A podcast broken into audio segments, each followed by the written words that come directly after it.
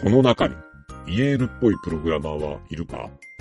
木村さん、一番大事にしているものを言ってみろ。スキルでお金です。す。仲間です。3番をイエールに連れて行け。何より仲間を大切にする会社、イエール。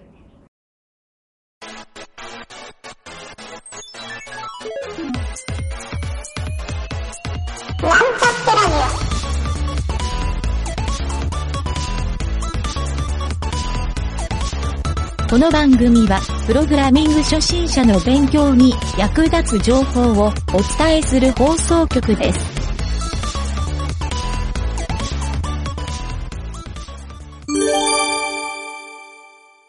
裏技のコーナー。はい、どうも、ゆげたです。酒井です。CTO のプロデューサーの吉田です。はい、よろしくお願いしよろます。しくお願いします。えーと、今週の裏技はですね、えーと、じゃあ3人いるんで、はい3本 お、用意してもらってると思うんで、まずはじゃあ、ちょっといろいろ、えー、Google スプレッドシート系の吉田さんから言ってみますか。はい、わかりました。ちょっとあのー今日はあの、細かい関数なので、あんまりあれなんですけど、ちょっと知ってるはいとちょっと便利で、あの、可愛はいいスプレッドシートの関数っていうのをいくつかまとめてきたので、それを共有させていただきたいと思ってます。はいはいはい、あれではい。すかね。結構あの、スプレッドシート好きで、あの、定期的に、あの、リファレンスとか、い。関数何増えたとか、あの、いろいろ調べていて、うんうん。最近ちょっと発見したので、可愛かったのが3つあったのですが、まず1つ目なんですけど、あの、そうなんですか、あの、資料とかで、ちょっとしたグラフを、なんかセル内に書きたいとか、あの、ちょっとした統計とかを出したいっていう時に便利なんですが、えっと、スパークリンクっていう、スパークリンクっていう関数ですかね。はいはいはい。で、えっと、引数としては、えっと、ス大パー体、ク、スパーク、すちょ、すみません。スパークラインですね。あ、ラインがスパー、クラインだ。ごめんなさい。スルーしちゃうとワインっぽくなっちゃうもんね、スパークリングね。スパークリンクはそうですね。美味しい感じになっちゃいますね。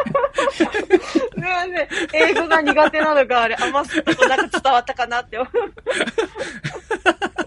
面白い。うん思うんですけはいはいどは、えっと、はい。いろんなパターンが、あの、調べてみたんですけど、いろんなパターンができるみたいで、あの、だって、大値引数には、あの、データを、のセルの範囲を指定してあげて、はいはいはい。第二引数に大括弧で、あの、チャートタイプっていうものをダブルコーテーションで文字列で入力して、はい。カンマして、その次の、あの、はなんていうんですか、引数に、あの、チャートのタイプを指定してあげると、あの、ちっちゃなグラフがたくさんできるっていう関数で、おー。例えばなんですけなど、るほど。あの、ラインって指定すると、折れ線グラフが出てきたりとか、バーって指定してあげると、積み重ね棒グラフが出てきてくれたりとか、あの、カラムっていう風にすると、縦棒グラフが出てきたりとか、なんかいろんなのができるので、なんかグラフをちょっと入れたいなっていう時に便利かなって思いました。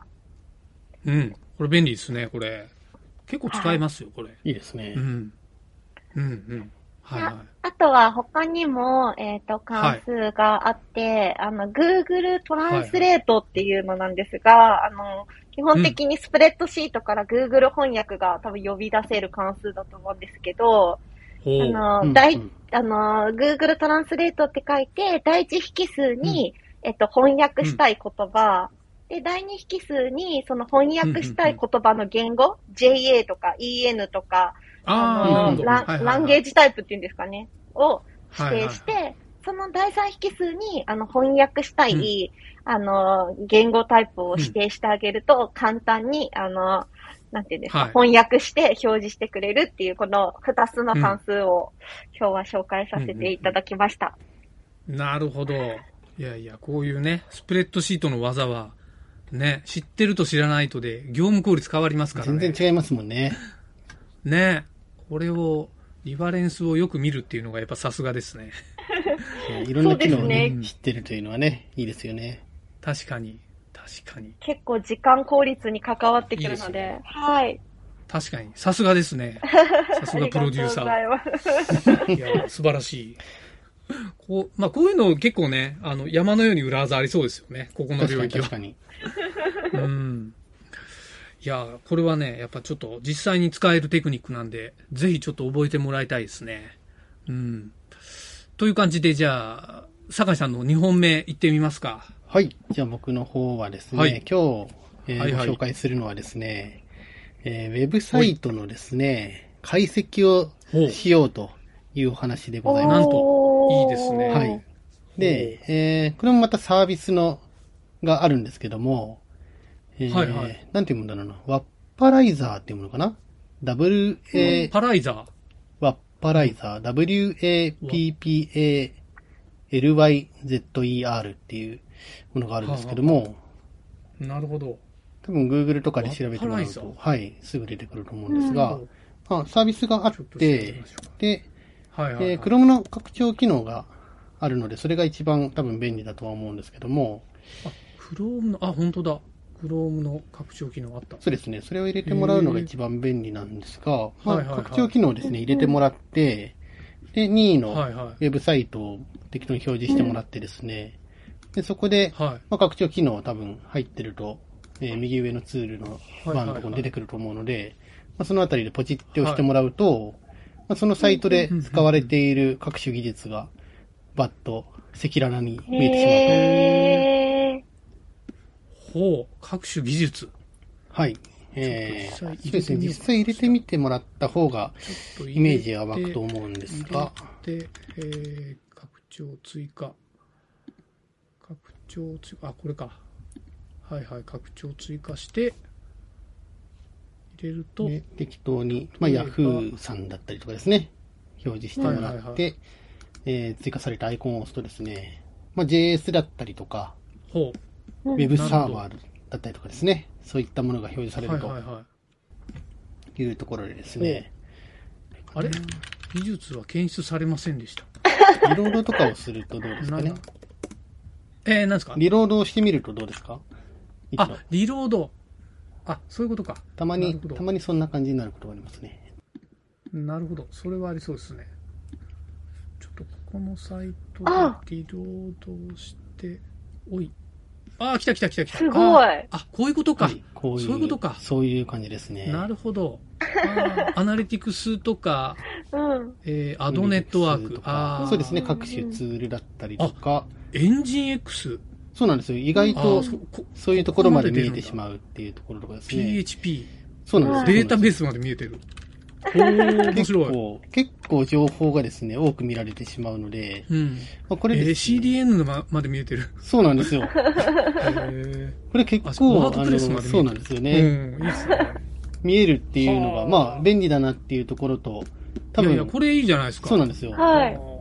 で、まあ、見えてしまうんだよっていうのも結構あって、はいはいはいあの、外からこのぐらいのボーバージョンとか、ツールまでは見えてしまうっていうところで、はいはいはいセキュリティとか結構気をつけておかないと、古いね、ねバージョンとかのを入れてたらすぐにアタックされてしまうよっていう、確かに。なるほど。すごい。はい。なんかその、あの、そういう技術の、そう一覧が出てるとこの、はい。なんかリンクをクリックすると、はいはい。例えばワードプレスとかクリックすると、あ結構そこの情報がめちゃくちゃ面白いんですけどね。本当だ。確かに。うん。すごい。ここまで、結構なかなかサーバーサイドでいろいろやってますね、これ。そうですねブラッカーはだいぶいろいろやってて、あ、なるほど。そうか。そもそもこの拡張機能をインストールしてるところから、データは多分取りまくってんじゃ多ないですか、ね。分集まってるんでしょうね、そこは。うーん。なんで、ガシガシ取ってて。へえ。Google のあの拡張機能のインストールページも星5つでしたからね、これ。はいはいはい。結構使ってる人はね多そうなので。ね。いい感じですね。使いやすいへツールですね。ーワッパライザー。覚えとこう。ワッパライザーね。あーちょっと動画もあるから後で見といてみよう。そうですあね。ハッカー御用達って書いてありますね。あ。かっこよたし。危ないやつですね。それは、なんかどうなんですかね。まあ、ハッカーじゃなくても使えると思そううんですね。あの、開発者は結構使えるんじゃないかなと思うので、このサイト何でできてんだろうみたいなね、ことはよく思ったりすると思うんで、そういう時は、本当ですね。パパッとこう見てもらって、へいいですな。はい。なるほど。いやいや、これはいいツールだ。よし。じゃあ、ちょっと3本目は、ゆげたがはいですね、えっ、と、これなんだっけな。機械学習。えー人工知能の、はい JavaScript で。えー使おうという、すごい。まあ、あの人、人工知能というか AI を JS で使うのっていろいろはい。なパターンがあるんですけど、ええ今回ちょっと僕が用意したのがですね、あの、Google がやってるあの、 TensorFlow。はいはいテン。サーフローとか TensorFlow っていう、あれを JS で使うバージョンが、はいはい。えっ、と、GitHub で公開されているんで、ああ。ちょっとね、その GitHub のページを見てて、あの、非常にいいページだなと思って、へえ、なるほど。なでるほど。意外と見るだけで、そう、JavaScript の感覚が、なんだろう、一気にレベルアップした感が、僕は生まれたので、へえ。ちょっとそのページを見てもらって、えー、うといいかなと思ってですね、うん。ちょっと用意してみたんですけど、そのページはですね、まず、えっ、と、テンセ、 TensorFlow、えー、 TensorFlow、TENSORFLOW っていう、はいえー GitHub のこのアカウント名のところで、スラッシュの、はい。これなんだろう tfjs-models models うん、うん、うん。ってやると、えっ、と、ここの、多分このテンセルフローのとこ行ったらいろんなプロジェクトがあるんですよあ。りますよね。はい。はい。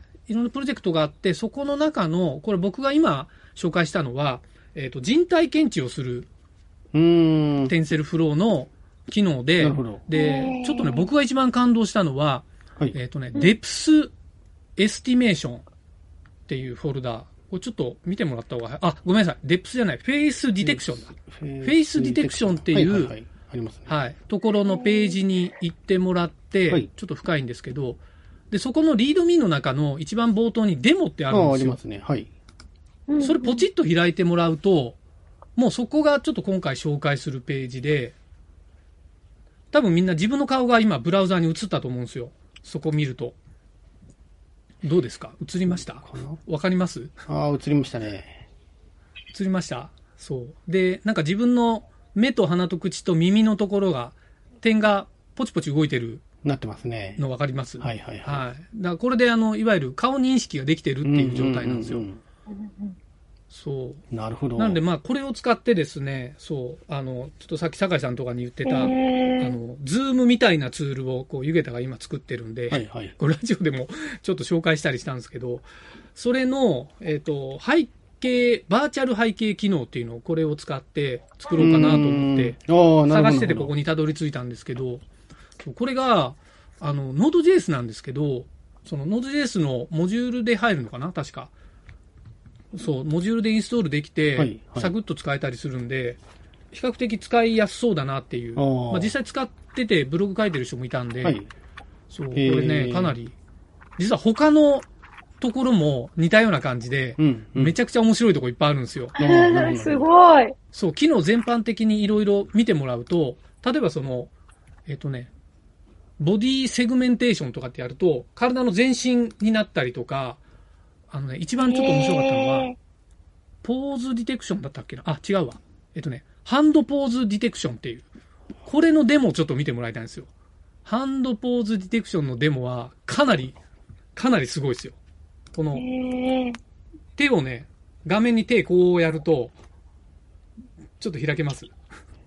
手、指の関節全部にマーキングされてんのってわかります？すごいすうん気持ち悪いでしょ？ごい。おすごいすごいす。ごーい。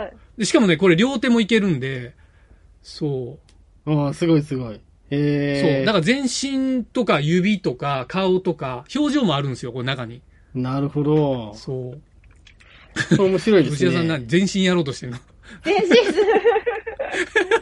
すごい。これあれですね、VR とか AR とかに。そうです、そうです。本当に VR で、もうね、コントローラーなしで、こんだけ認識できるっていう、うん。カメラを目の前に置いてやりさえすれば、あの、多分、もうちょいしたら、もうこれを主軸にしたコントローラーのゲームができるんじゃないかなと確かに。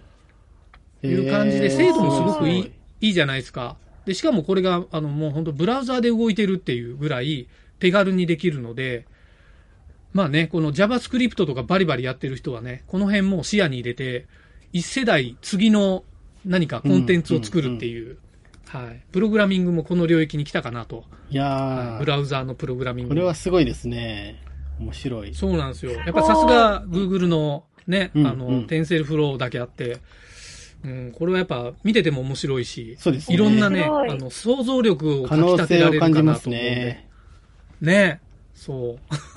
吉田さんめちゃめちゃ気に入ってるじゃないですか。すごいですね。いろんなポーズしてもついてきてくれてすごいなと。そう。面白いでしょ？そうなんですよ。すごい楽しいです。そうなんですよ。だからこれが今度二人になって二人で認識したりしたら、なんかこう画面内で対戦ができたり確かにとか、確かに。そう、いろんなね、面白いことも今後ね、これアイデア次第だと思うんですよね、うんここからは。うんうんはい。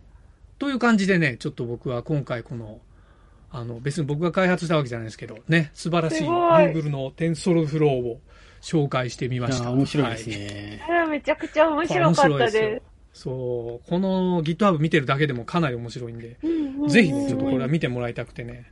うんはい。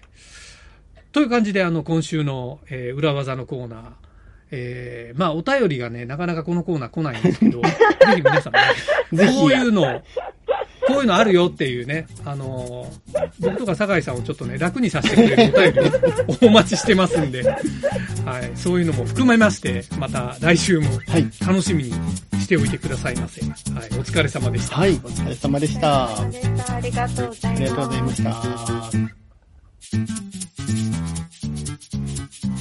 た。